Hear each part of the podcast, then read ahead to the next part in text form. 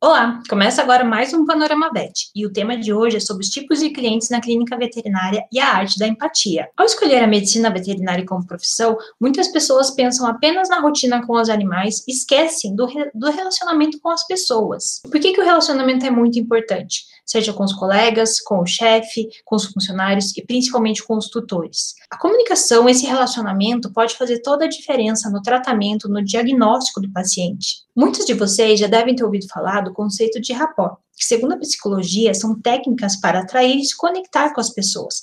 Quem tiver interesse em saber mais sobre isso, a gente vai deixar um link para vocês poderem conhecer mais sobre essas técnicas. E hoje o nosso entrevistado é o veterinário, empresário e palestrante Renato Costa. Mas antes de assistir a entrevista, não esquece de se inscrever, badalar o sininho para receber as notificações e compartilhar com quem você conhece.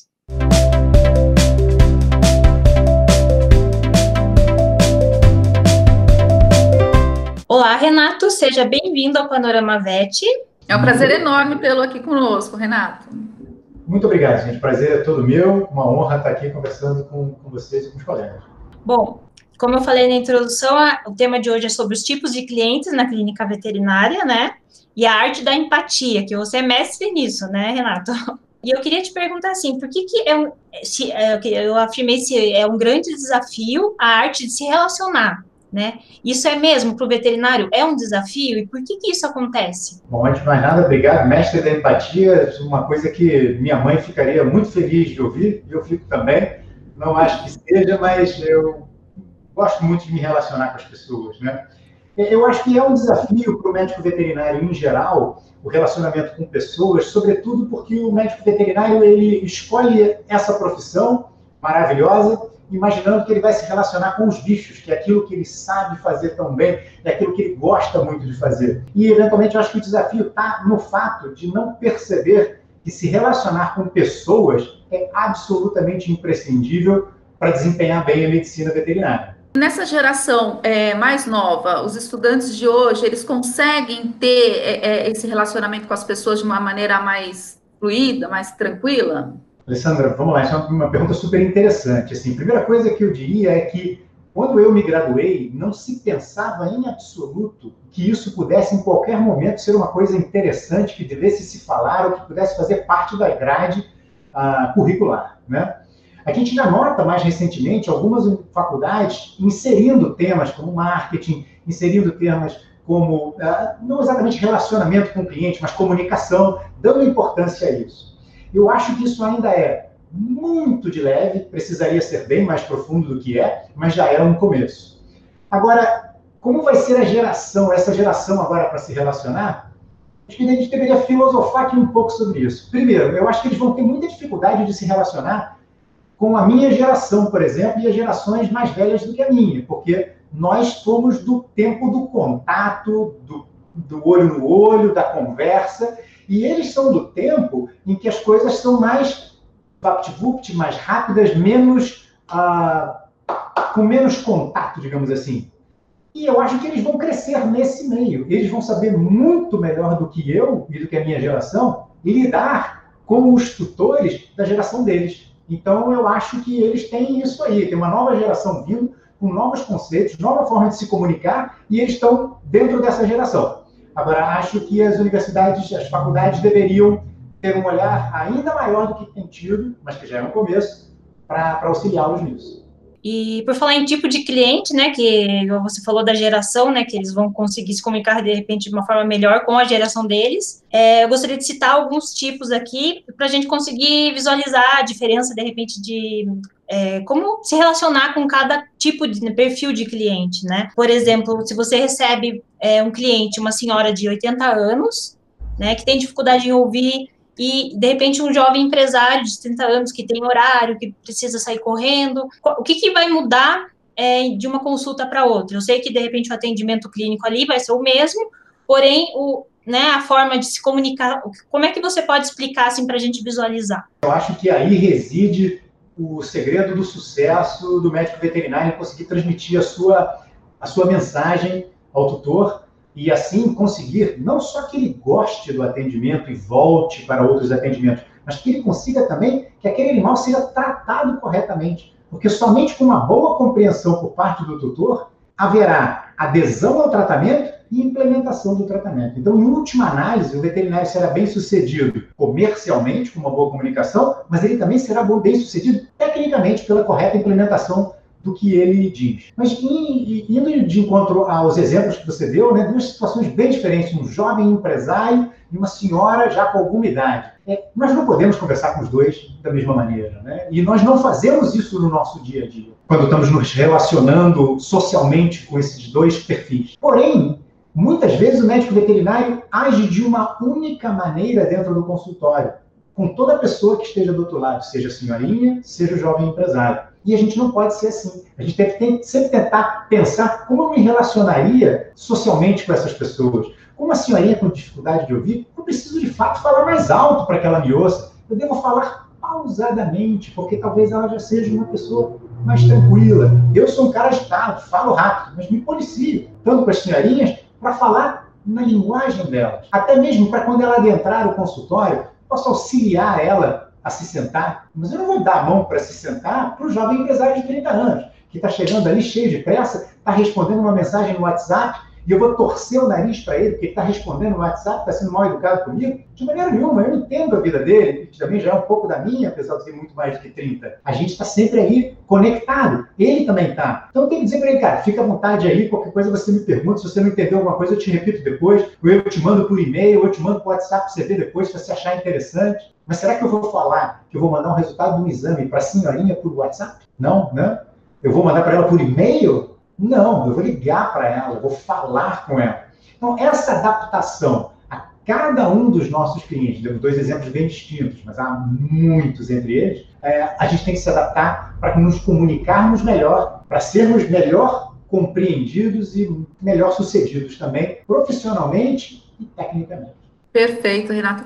E falando um pouquinho daquele cliente que, inclusive, esse cliente que já chega com o celular na mão, mas por outra razão, que ele já chega com aquele diagnóstico pronto, né? Perfeito doutor Google. Como você age? Como agir em relação a ele? Eu já vi a, a expressão doutor Google várias vezes no Brasil, fora do Brasil, em, em palestras veterinárias mas, lamentavelmente, com poucas exceções, eu vi isso sendo dito como uma coisa boa. Normalmente o pessoal fala, ah, aquele cara que é o Dr. Google, que já veio tudo no Google, peitando a gente. É, eu concordo com aqueles poucos que eu vi falando que o cara que é conectado no Google, que já pesquisou, eu acho ótimo. Porque, em geral, o que acontece com essa pessoa é que ela já tem algum conhecimento. Certamente ela já aprendeu umas coisas erradas, que eu vou poder dizer para ela, isso não é assim, isso é assado. E como é que eu vou dizer para ela que não é assim, é assado? Só dizendo, não, eu vou dizendo e vou no Google, na internet, mostrando a eles os trabalhos que comprovam que a forma correta é essa. Eu vou enviar a ele, já que é uma pessoa conectada, né? Eu vou enviar a ele depois, ao fim da consulta, olha, no final do dia eu vou te mandar muito material a esse respeito. Dado que você é interessado, eu gosto muito dessa forma de falar, né? eu gosto muito quando a pessoa está interessada, é muito melhor para a gente conseguir o resultado bom do tratamento, que a gente vai fazer isso juntos. Então, vou te mandar trabalhos sobre isso que você leu, mas trabalhos assim, endossados, trabalho de universidades independentes, de pesquisadores de alto gabarito e também independentes, para que você possa ter mais material para você ler e se te ficar qualquer dúvida, entre em contato comigo e a gente vai tocando essa bola para frente. Então, eu enxergo o interessado que foi o Google ótimos olhos. E essa estratégia de é, mandar o material, de fazer a pesquisa, mandar para o interessado, será que também funciona com aquela pessoa que nega tudo, que não acha tudo caro? Ah, não quero fazer esse exame, acha uma besteira, dá um remedinho aí. Será que é, essa falta de informação para essa pessoa também, de repente, deveria ser preenchida pelo veterinário? Ah, vamos que vamos pesquisar, você vai ver que precisa, necessidade. Como convencer o, o tutor que nega tudo, ou que desconfia de tudo, acha que é tudo uma besteira? Nesse caso, eu teria um caminho um pouco diferente. Eu imagino que, dentro da medicina veterinária, se a gente está falando de clínica veterinária, eu posso ter clínicas veterinárias para públicos bastante diferentes, né? Assim, é muito difícil que eu vá fazer uma medicina veterinária de ponta, com alta capacidade técnica, com equipamentos de última geração, que seja barato. Isso não vai ser barato, isso tem um custo, né? E essa pessoa que nega tudo, acha tudo caro, não quer fazer nada, quando ela vai a um local que tenha este perfil que nós descrevemos, com todo esse investimento e com custos mais elevados proporcionais ao serviço, ela está no lugar errado. Ela está, ela, ela tá no, não é? É como ela ir numa, num, num, restaurante muito caro e dizer, mas esse prato de peixe custa 95 reais. Eu conheço um outro restaurante que tem peixe a 12 reais. Mas é, é uma situação completamente diferente. Então, eu acho que tem que haver, e, e, e, há também, por outro lado, aquela clínica veterinária que vai trabalhar com coisas mais enxutas, com coisas mais objetivas, e não há demérito nenhum nisso aqui. É um nicho de mercado, ele está se propondo a oferecer isso, e que talvez seja perfeitamente adequado àqueles que estão querendo praticidade, comodidade, rapidez e baixo custo. Agora, o milagre de fazer baixo custo, medicina veterinária de ponta, com alta capacidade técnica e os melhores equipamentos, a ciência e a economia não permite e não acho que o marketing poderá é, é, é, suplantar essa dificuldade. Acho sim que se você tentar muito fazer isso dar certo, você vai ter mais é, problema, porque eu acho que a pessoa tem que entender que o serviço que é ofertado aqui é desta forma que nós confiamos e acreditamos que o serviço deva, ser feito. Se a pessoa não está de acordo, ela deve procurar um lugar que faça isso. E repetindo, não há demérito nenhum em optar-se por uma medicina veterinária com custos mais baixos. São nichos distintos para públicos distintos. Renato, em relação àquele cliente super preocupado, que enxerga um simples espirro como uma doença extremamente grave e que liga a todo momento, a toda hora, como se comportar? A primeira coisa, se a gente pensar na necessidade de nós uh, entrarmos em sintonia com os clientes para podermos comunicar melhor, a gente tem que entender que aqui estamos diante de uma pessoa que precisa de uma demanda de atenção maior do que outras. Não adianta ficar reclamando, ah, me manda mensagem a toda hora. Você terá que responder. Ou então dizer assim, ah, eu não respondo, não, só respondo uma vez ao dia. Você vai perder esse cliente porque ele demanda mais de você. Basta você pensar o seguinte, que a média das pessoas está aqui, tem aqueles que demandam demais a sua atenção o tempo todo e te mandam mensagem, tem também aqueles que nunca te mandaram mensagem, não tem? Então toda vez que alguém te mandar uma mensagem demais, tem que te lembrar de todos aqueles que não te mandam nenhuma. Eles estão se compensando eles estão convergindo aqui no meio, e é isso que a gente tem que fazer. Eu dou toda a atenção a essas pessoas, se elas são muito preocupadas, é, que dá um espirro e pensa que o animal tem um tumor, Além da atenção que a gente deve dar, muitas vezes para essas pessoas são necessários exames para que elas possam ficar seguras. Por exemplo, o cachorrinho teve uma diarreia, um exemplo muito banal, mas o cachorrinho teve uma diarreia hoje, a pessoa entra em pânico, alguns entram por causa da diarreia. Se você só disser assim, ah, deixa para lá, ou como olha todo mundo faz, isso vai ficar bem, não vai funcionar, você sabe que era uma pessoa preocupada. Então, o que a gente deve dizer? Olha, vamos pesquisar isso. É provável que seja uma coisa tranquila, mas vamos fazer um exame de fezes? E ela vai fazer um exame de fezes e ela vai entender, estou fazendo algo, e aí vai vir o resultado do exame, que eventualmente vai ser negativo, muito provavelmente. Então, assim, tá vendo? Agora a gente pode ficar tranquilo, seguro, não há nada ali. Se a diarreia tiver persistido até o resultado desse exame, podemos fazer uma ultrassonografia. Nós vamos escalando as necessidades e passando não só respostas de boca, mas dados sólidos que comprovem e que possam trazer calma a essa pessoa mais preocupada. Elas existem, são muitas. É um passo a passo, né? Você vai explicando e vai é, vai tratando, né? Conforme você vai descobrindo o que é também, né? Exatamente. Marina. E por outro lado, tem pessoas que são mais práticas e menos preocupadas, que não querem ouvir você explicar estratégia nenhuma, não quer ouvir o que blá blá blá que seria para essa pessoa. Vamos lá, nosso empresário de 30 anos apressado e que não tem muita ligação com, com o cachorro, e o cachorro era da, da mulher dele ou da filha dele, ele está ali só que pediram para ele trazer o cachorro. Se eu for ensinar, explicar para esse cara que o cachorro está com diarreia, que pode ser o ancilóstoma, que tem um ciclo assim, assim, assado, esse cara vai falar, meu Deus do céu, fui lá num maluco hoje, num careca louco, começou a me falar que o cachorro ingere a larva que cresce dentro dele, parecia a história do Alien, um cara maluco, por isso que eu cheguei atrasado no trabalho. É por aí. Então, a, a, dosagem de informação também vai depender do perfil do cliente, né? Porque tem clientes que querem saber de, to, de tudo, desde o começo, ah, primeiro fazer esse exame, depois esse exame, se não der nada é outro exame, porque tem gente que precisa dessa informação para poder entender, porque se não receber essa informação, vai, mas você não tinha feito o exame, por que precisa desse agora? Por outro lado, outras pessoas não querem saber, então vai depender também do, da sensibilidade do veterinário para entender o que, que se, de repente, esse tutor precisa ou não agora de informação, é isso? Exatamente. Isso não vai, Mariana, alterar jamais a sua conduta como médico veterinário no tratamento que você vai implementar e daquilo que você vai pedir que você considera fundamental. Agora, a forma como você usou a palavra é perfeita. A sensibilidade é que, vai, que você vai ter é de dosar o quanto disso você precisa comungar ou não com a outra pessoa. Renato, e se for o caso do encaminhamento desse paciente, de, um, de um, algum caso clínico, para outro veterinário? Quais são os cuidados que você deve tomar, né, que o veterinário deve tomar ao fazer esse caminhamento e explicar essa decisão para o cliente, essa tomada de decisão para o cliente? Você diz um encaminhamento como clínico e estou encaminhando a um especialista? Isso, exatamente. Ou até a um outro veterinário que tenha, de repente, um, um, uma forma para atendê-lo naquele momento. É, em algum caso que você precisa pegar esse seu cliente, né, e encaminhar ele e o paciente para um colega.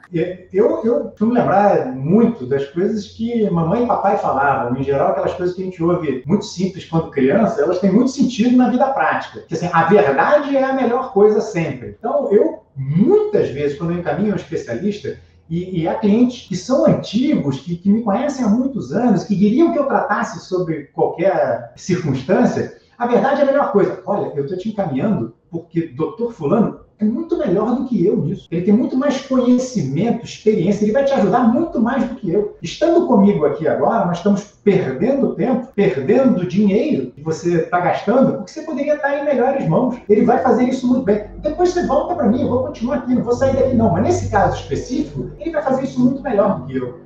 Eu faço e falo exatamente dessa forma frequentemente. Eu tenho muitos veterinários aqui na clínica, muito mais capacitados do que eu, aos quais eu encaminho pacientes de determinados casos, porque vão ser muito melhor tratados por cada um deles.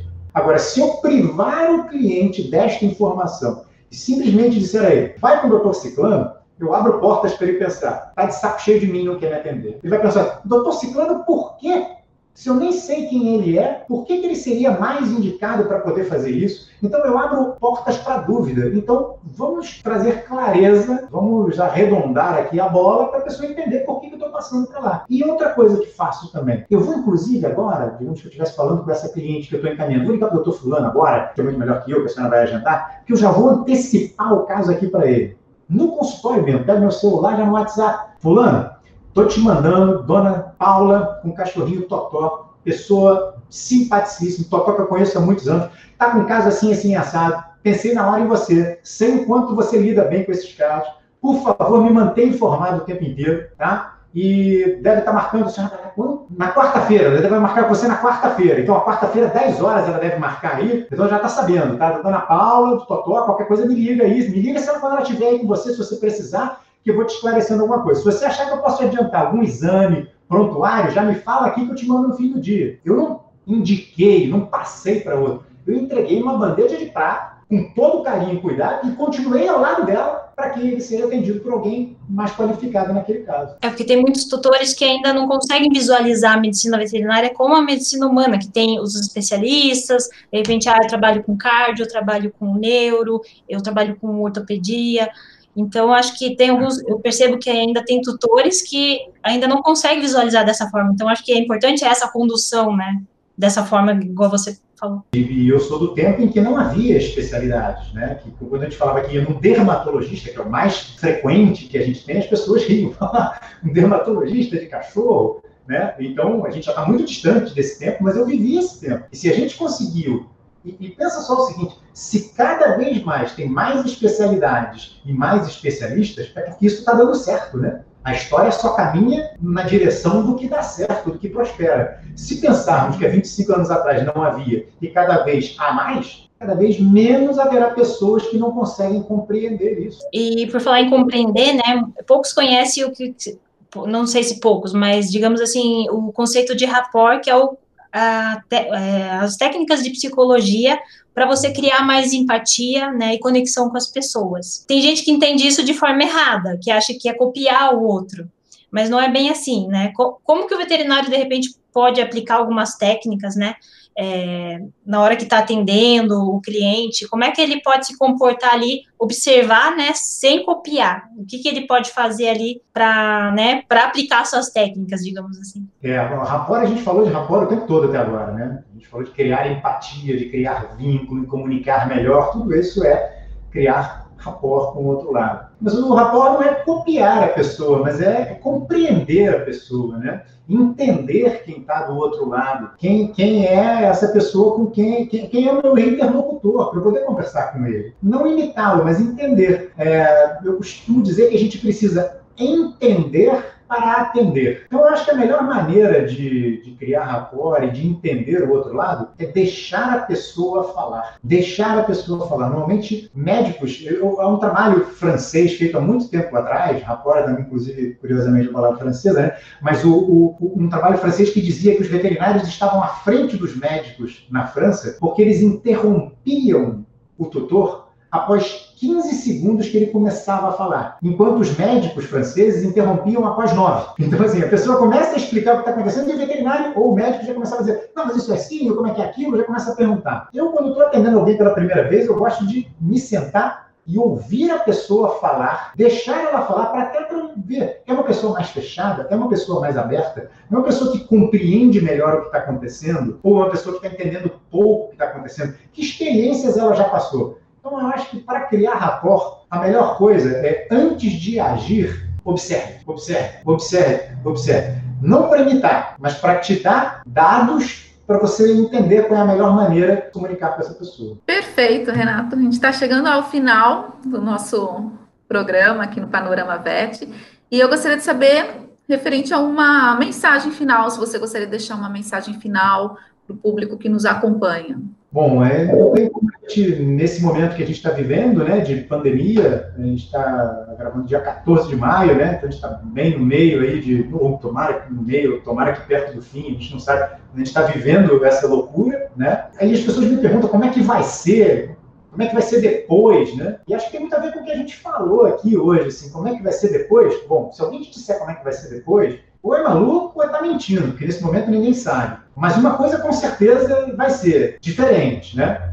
E se vai ser diferente, o que a gente vai precisar fazer tem a ver com tudo que a gente falou até agora. A gente vai precisar se adaptar. E aqueles que souberem se adaptar à nova realidade, ao novo normal, como se fala agora, são aqueles que vão prosperar uh, mais rapidamente, né? E Charles Darwin já dizia que não era mais inteligente nem o mais forte é, que prosperava, e sim o melhor adaptado. Né? Essa é a base da teoria da evolução. Vale para tudo o tempo inteiro, e nesse momento, mais do que nunca, é atual. Para quem está querendo pensar como vai ser o amanhã, ao invés de tentar descobrir como é que vai ser o amanhã, tente descobrir como é que eu vou me adaptar ao que está acontecendo. Não daqui a seis meses como vai ser cada dia. Se adeque, se ajuste, repense a cada dia para que você possa oferecer aos seus clientes uma melhor comunicação, um melhor serviço, uma melhor medicina veterinária. Renato, muito obrigada pela sua participação. Foi ótimo. E olha que eu acho que você já tem lugar aí na carreira de ator, hein? É. Tem é. todo o estilo, a forma como você coloca, né? A interpretação, como seria com o cliente, tudo isso é muito agradável, né? E nos, nos elucida bastante. É espontâneo, né? É espontâneo. Muito obrigado. Nós tivemos aqui uma conversa que foi fácil de fluir, porque a espontaneidade de cá está só refletindo a espontaneidade de vocês, que é exatamente tudo que a gente falou. Estamos lidando com o interlocutor. Como eu não sei o perfil de quem vai assistir, mas sei que são médicos veterinários, eu estou, estou interagindo com vocês e espero que agrade quem vai assistir também. Ah, tenho certeza, tenho certeza. É, é um canal aberto, né? Então, tanto os veterinários, mas de repente tutores também, né? Eles também podem entender, de repente, o lado do veterinário, né? Que de repente está ali preocupado com o, o, lado clínico, né? E acaba esquecendo da pessoa que está ali na frente, né? Mas, mas agradeço muito, ajudou bastante, acho que os veterinários a, a ter uma ideia melhor, né? Na, da, do relacionamento com as pessoas. E fica o nosso convite para próximos programas, próximos temas, é sempre bem-vindo. Vai ser um prazer, estou sempre à disposição de vocês, com, com muita felicidade de ser chamado, porque eu sei que tudo que vocês fazem tem bastante qualidade. Muito obrigado. Obrigada, Renato. Um grande abraço, viu? Foi maravilhoso. Muito obrigada, Renato. Um grande abraço.